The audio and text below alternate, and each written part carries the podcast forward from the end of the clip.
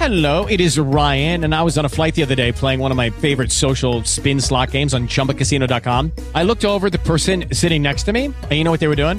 They were also playing Chumba Casino. Coincidence? I think not. Everybody's loving having fun with it. Chumba Casino is home to hundreds of casino style games that you can play for free anytime, anywhere, even at 30,000 feet. So sign up now at chumbacasino.com to claim your free welcome bonus. That's chumbacasino.com and live the Chumba life. No purchase necessary. BGW. Void were prohibited by law. See terms and conditions. 18 plus. Soy Alejandro Bujanos, soy el responsable de inversión sostenible en la Foresura en México. Eh, muchas gracias por la invitación y un saludo a todo el auditorio de Valor Compartido.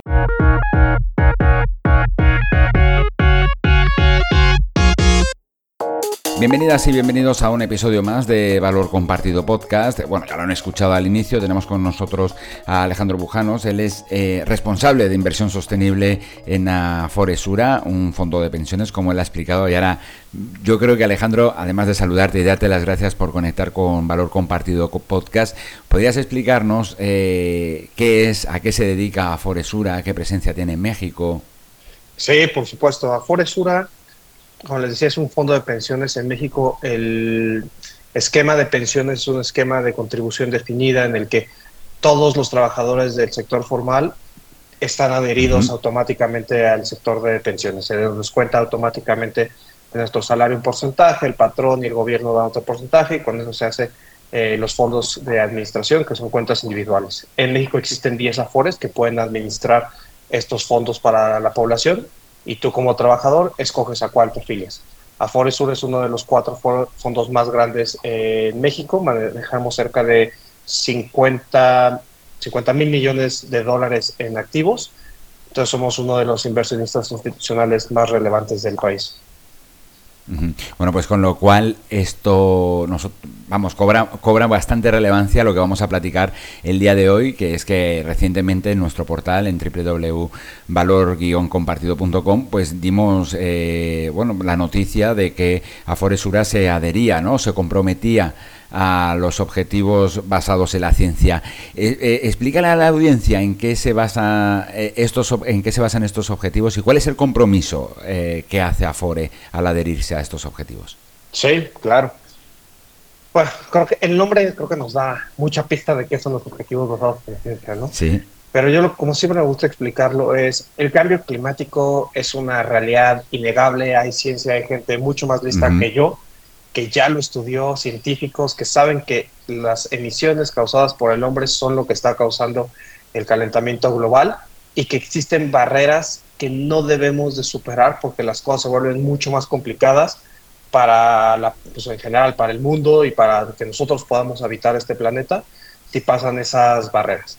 ¿no? Uno de los estudios más grandes o compendio de estudios es el que realiza el eh, IPCC, que es este panel intergubernamental de cambio climático en el que reúnen muchos estudios de diferentes lados y ahí hacen este compendio y al final lo que concluyen eh, de forma simple es que debemos mantener el calentamiento global por abajo de 1.5 grados centígrados versus cómo estábamos antes de la que el hombre empezara con toda esta actividad industrial que fue la que generó todo, empezó este calentamiento global. Y estas metas basadas en ciencia lo que hacen es para diferentes industrias de, ah, de la actividad o de las empresas, te dicen cómo debieras de hacer el plan de descarbonización y qué es lo que tiene, bueno, no descarbonización, esos planes para llegar a 1.5 grados, ahorita digo por qué no me gusta decir descarbonización, y claro. cómo lo tienes que hacer a lo largo del tiempo, porque no es un proceso de, apps, ah, pues, hoy digo y hoy ya no tengo emisiones, ¿no? Porque si hoy queremos matar todas las emisiones del planeta, lo único que vamos a hacer es matar de hambre a una buena parte del planeta, matar de frío, porque no va a haber electricidad. O sea, esto tiene que ser una transición eh, ordenada. Entonces, lo que hicieron en esta iniciativa fue, como había muchas empresas que hacían los compromisos, pero no sabían cómo llegar, y existía todo este tema del greenwashing, pusieron un estándar en el que dicen, bueno, basado en la ciencia y en el sector en el que tú estás, de esta forma es la que tienes que transitar. Tienen diversos estándares sectoriales. Nosotros lo que hicimos en la Foresura ahorita fue comprometernos a desarrollar metas con el estándar de instituciones financieras. Que ahí lo relevante es que una institución financiera, pues no contaminamos mucho por nuestras operaciones per se. Pues es la luz del edificio, los coches de los empleados, pero la realidad es que no es mucho, pero financiamos muchas emisiones con el portafolio. Entonces, lo relevante de las instituciones financieras es que no solo te comprometes a tus operaciones, sino que comprometes a transitar el portafolio. Y ahora, lo que nosotros hicimos fue comprometernos a desarrollar las metas, que es el primer paso de la iniciativa. Durante todo el 2024 y el 2025 vamos a desarrollar estas metas. De acuerdo. Y a partir del 2025, cuando las hagamos públicas, pues cada año tendremos que estar reportando cómo vamos para alcanzar esas metas. Bueno, y la iniciativa nos las va a validar al final del 2025, ¿verdad? Para que no pongamos la meta que se nos ocurra y no tenga nada de ciencia. Ajá. Mira, vamos, vamos con ese inciso de por qué no te gusta llamarle descarbonización y continúo con las implicaciones que esto conlleva, ¿no? De que se adhieran a estos compromisos. Perfecto. Claramente hay que descarbonizar las actividades del planeta, eso no hay ninguna duda. Tenemos que pasar de, siempre gusta este número que usa Bill Gates, de 52 billion a cero, ¿no? Bueno, a neto cero es lo que hay que hacer con las emisiones. Pero en los portafolios de inversión pasa algo diferente, porque si tu primero los portafolios de las Afores en México están creciendo. La población económicamente activa cada vez es más y gana más dinero, entonces nosotros vamos a administrar más dinero. Entonces, si nos da más dinero la gente y lo compramos en la misma proporción de las empresas que tenemos, vamos a tener más emisiones, vamos a estar financiando más emisiones porque estamos dando más dinero. Entonces, esa es el, la primera razón, que no, o sea, podrían crecer las emisiones que financiamos, pero eso no quiere decir que estemos haciendo lo mal. Pero la segunda y que es la más importante es cuando incentivas a las empresas que, bueno, a los inversionistas a descarbonizar sus portafolios de forma acelerada, lo que hacen es salirse de los sectores que más contaminan, que son el sector, obviamente, el oil and gas, el sector de eh, generación de energía eléctrica, el sector cemento, el sector eh, acero, transporte, todos los sectores que son intensos en energía. Pero yo te decía, tenemos que transitar de 52 billones de toneladas de CO2 a cero, o a 52 mil millones en números no, no, no americanos, ¿no? Para llegar a, para poder hacer esa transición, hay que mover a estos sectores si nada más nos salimos de ellos y nos tapamos los ojos, pues ahí van a seguir, tu portafolio se va a ver muy bonito, pero no va a pasar nada. Entonces nosotros tenemos una convicción de que tenemos que transitar la economía a una economía baja en carbono y eso significa invertir y trabajar con estas empresas en sectores difíciles de descarbonizar para llevarlas a donde tengan que llevar. Entonces, y ahí es donde hay un impacto real, no solo en nuestros portafolios, no solamente en generación de retorno, sino también en el planeta como tal.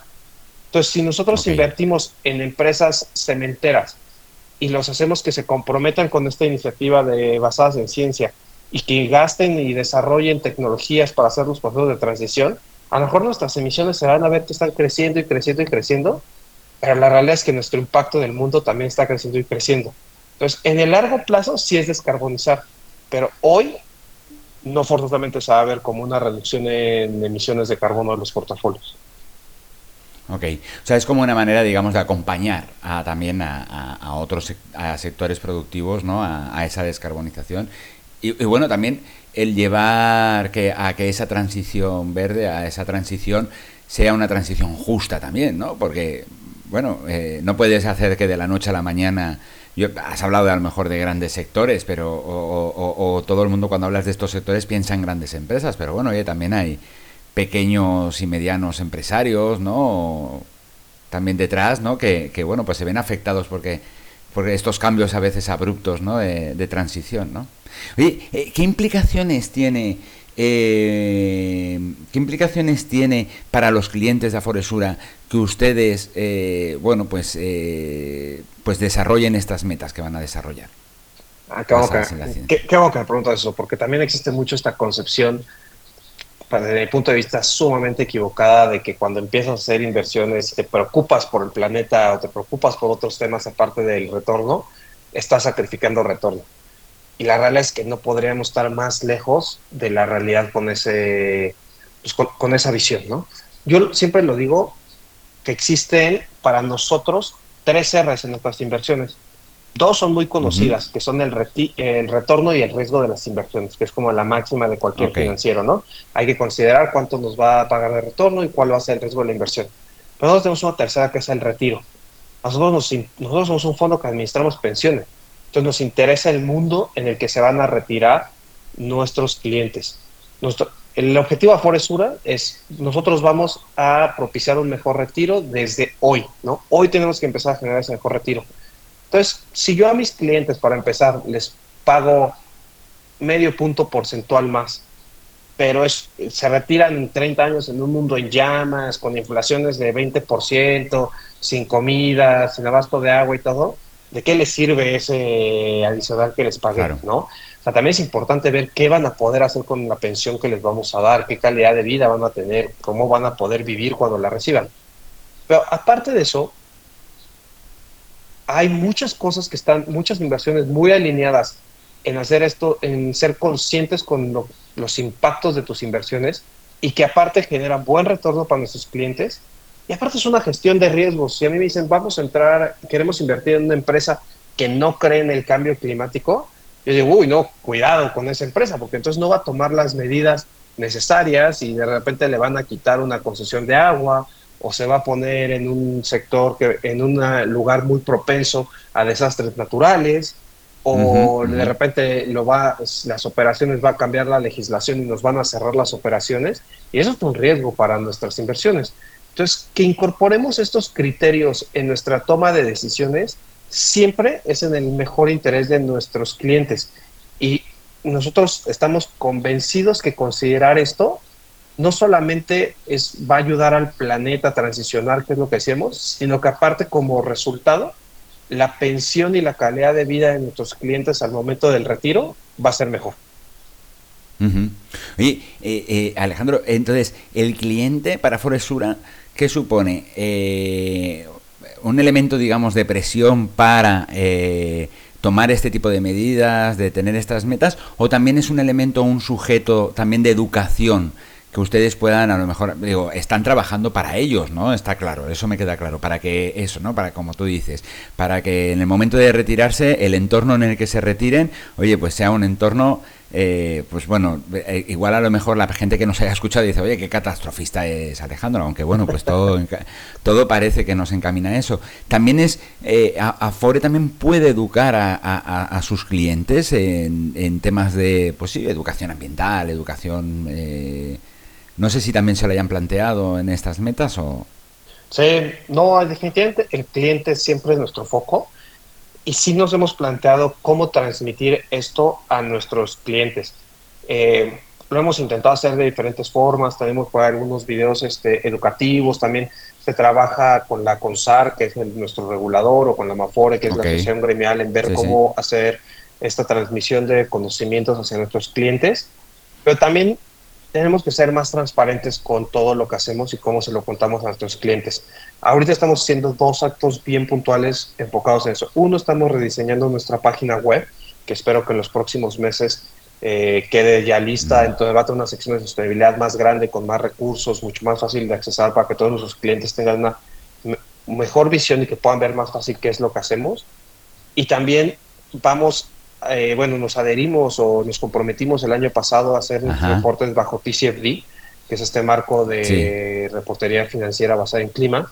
Entonces, este año va a ser nuestro primer reporte que incluye partes, ¿no? Digo, estamos en un proceso de irlo mejorando todos los años, pero va a mejorar sustancialmente nuestro reporte en temas de sostenibilidad. Y ese reporte obviamente va a ser público y va a estar para nuestros clientes, también para que esté ahí disponible para quien lo quiera ver. Y bueno, hace, no, pues el año pasado, hace un par de años, empezamos a ser públicas nuestras políticas de inversión sostenible. Entonces también está en nuestra página para que los clientes lo puedan ver. Sí, yo creo que la transparencia es fundamental ¿no? en, en, una empresa como, como Aforesura ¿no? y en todo este tema. Yo creo que podríamos hacer también una nota al pie ¿no? Eh, ahora en esta entrevista para que expliques eso, ¿no? De la metodología, ¿no? Basada en el grupo de trabajo sobre divulgación de información financiera relacionada con el clima. Sí, claro. Eh, para explicárselos de forma muy sencilla y no tomarnos toda la tarde en platicando de esto, se basa en cuatro pilares. Es el pilar de gobernanza, el pilar de estrategia, el pilar de riesgos y el pilar de métricas y objetivos. Entonces lo que te pide es que básicamente esos cuatro pilares de la empresa platiques cómo estás integrando temas de cambio climático en la organización. Para darte una idea, en temas de gobierno corporativo, nosotros creamos un comité de sostenibilidad donde están todos los directores ejecutivos de la empresa y son los encargados de la toma de decisiones de sostenibilidad dentro de la Foresura. Ese se creó el año pasado y es un tema que vamos a divulgar en este informe. En tema de estrategia, que para mí es el último que implementas, eh, es cómo incorporas en tus decisiones estratégicas el tema de cambio climático. Y pues digo, la decisión estratégica es lo último ya que trabajaste todo, entonces por eso te digo que va al final. El tercer pilar, que riesgos, es primero identificas todos los riesgos que están, eh, que, a los que podrían estar sujetos y podrían afectar tus operaciones o en nuestro caso también el desempeño de los portafolios. Después que los identificas, los mides, ¿no? ¿Cuáles podrían ser los diferentes impactos? Seleccionas los que son más relevantes para ti, porque digo, hay una infinidad de riesgos, es imposible medirlos todos. Y entonces ya que los tienes medidos, identificados y todo, ahí es donde los incorporas en la estrategia, ¿no? Entonces, pues si algo, eh, huracanes, y los huracanes pueden propiciar inundaciones, pueden propiciar pérdida de vivienda, pérdida de infraestructura, tienes todas las consecuencias, mides cuál es el impacto y eso lo metes a tu estrategia para ver, ah, bueno, si nos llegara a pegar un huracán, eso afecta a nuestra estrategia en tanto. Y eso lo que te hace es decidir si tu estrategia es correcta o si debieras de tomar ciertas decisiones diferentes, como a lo mejor reubiquemos cierta oficina para salvaguardar la vida de nuestros trabajadores y nuestra infraestructura y mantener servicio a los clientes. Y el cuarto, que es el de métricas y riesgos, es, bueno, qué bonito que tienes todo un speech, pero ¿cómo lo vas a medir? ¿No? Básicamente. Y eso es cuando nuestro, se une con nuestro compromiso con las metas basadas en ciencia, que es la forma en la que nosotros vamos a medir este proceso de transición. Y es lo que nosotros vamos a estar reportando año con año, cuáles son nuestras metas y cómo vamos avanzando hacia la consecución de las metas. Ok. Oye, eh, pero aparte, otra cosa que eso sí que no lo, no no lo, has, no lo has comentado, eh, pero va, te damos pie, y es que Aforesura es el primer fondo de pensiones en, en Latinoamérica. No lo has presumido, Pero es el primer fondo de pensiones en Latinoamérica que, bueno, pues que se adhiere eh, a, los objetivos basados en la ciencia. Y una cosa que, bueno, pues de la que replicábamos en este, en este comunicado que nos facilitaban es que les gustaría, ¿no? Que, más eh, fondos de pensiones en la región, en el país, en México y en, y en, Latinoamérica se sumen. ¿Cómo pueden a, estos, a estos objetivos? ¿Cómo, ¿Cómo lo pueden hacer desde, desde Aforesura? Sí, no es una pregunta fácil y difícil a la vez, porque diría, ¿cómo lo pueden hacer? Pues muy fácil, que meten a la página. gracias. gracias, no, gracias. Ven la metodología y este, pues, se comprometen, pero la realidad es que es un proceso bien difícil. Nosotros tenemos o llevamos, pues, no sé si decir meses, yo creo que más bien son años de diálogos con diferentes actores, con nuestro comité ejecutivo, con eh, Sura es un grupo regional latinoamericano, entonces tenemos que ir a platicar con eh, gente del equipo regional, para contarles qué es esto y por qué era importante para nosotros. Y también es esta, queríamos tener esta congruencia en la que nosotros le pedimos a las empresas del portafolio que se adhieran a estos principios y nosotros no los teníamos. Entonces tenemos que ser mucho más congruentes para poder pedir esto con nuestro, a las empresas del portafolio. Eh, yo lo que les diría a todos, al resto de inversionistas latinoamericanos es lo importante es que comprometan sus portafolios a transitar hacia una economía baja en carbono y ayuden a impulsar que esta transición se lleve a cabo. Nosotros encontramos en la iniciativa de Science Based Target un aliado increíble y algo que nos da mucha claridad para poder hacer esa transición. Nos queremos obviamente invitar a que se adhieran a esta iniciativa porque nos parece buenísima, pero la realidad es que si ustedes, hay otras ahí afuera, ¿no? Está el Net Zero Asset Owner Initiative, está, hay otra de Paris Wine, no me acuerdo exactamente el nombre. Escojan la que mejor se acomode a las necesidades y a la estructura de su empresa, pero comprométanse. También los inversionistas necesitan, bueno, más que los inversionistas, nuestros clientes que son los inversionistas en la Foresura, necesitan transparencia de lo que estamos haciendo y claridad de dónde están invirtiendo el dinero y que el dinero que va a ser para su retiro está generando un bienestar para ellos en el futuro y para el planeta en el que van a habitar. Entonces, eso creo que es lo importante y pues sí, nos gustaría hacer este llamado a que muchos más eh, fondos, eh, bueno, inversionistas institucionales en la región pudieran hacer este tipo de compromisos. Genial, pues eh, Alejandro, a no ser que quieras añadir algo más a nuestra plática, con esto tendría suficiente. No sé si quieras sacar algún tema a la mesa que estaría súper encantado. Eh, no, creo que es todo lo que traía por el día de hoy. Nada más agradecerte por la invitación y por este espacio para venir a platicar sobre algo tan relevante para nosotros. No, al contrario, te agradecemos a ti eh, desde Valor Compartido Podcast eh, y en nombre de, la de, nuestra audiencia que, hayas conectado ¿no? y que nos hayas explicado pues este, este, esta adhesión y este compromiso de Aforesura con los objetivos basados en la ciencia y poder platicar un poco pues cómo, cómo entiende ¿no? Eh, Aforesura su rol ¿no? para, para combatir la, la, crisis climática ¿no? y las medidas que toma para ello. Muchísimas gracias Alejandro Bujanos, responsable de inversión sostenible eh, de Aforesura. Muchísimas gracias. Gracias a ti, Javi. Muchas gracias por habernos acompañado en este nuevo episodio de Valor Compartido Podcast. No olvides suscribirte a nuestro programa en el canal desde donde nos escuchas y puntúanos si te ha gustado esta entrevista u otros episodios. Esto nos ayudará a que más personas conozcan nuestros contenidos en materia de responsabilidad social y sostenibilidad.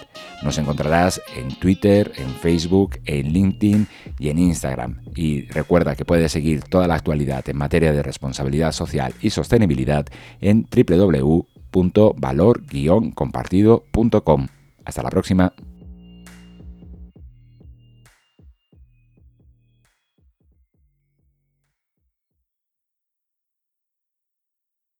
With the Lucky Land slots, you can get lucky just about anywhere.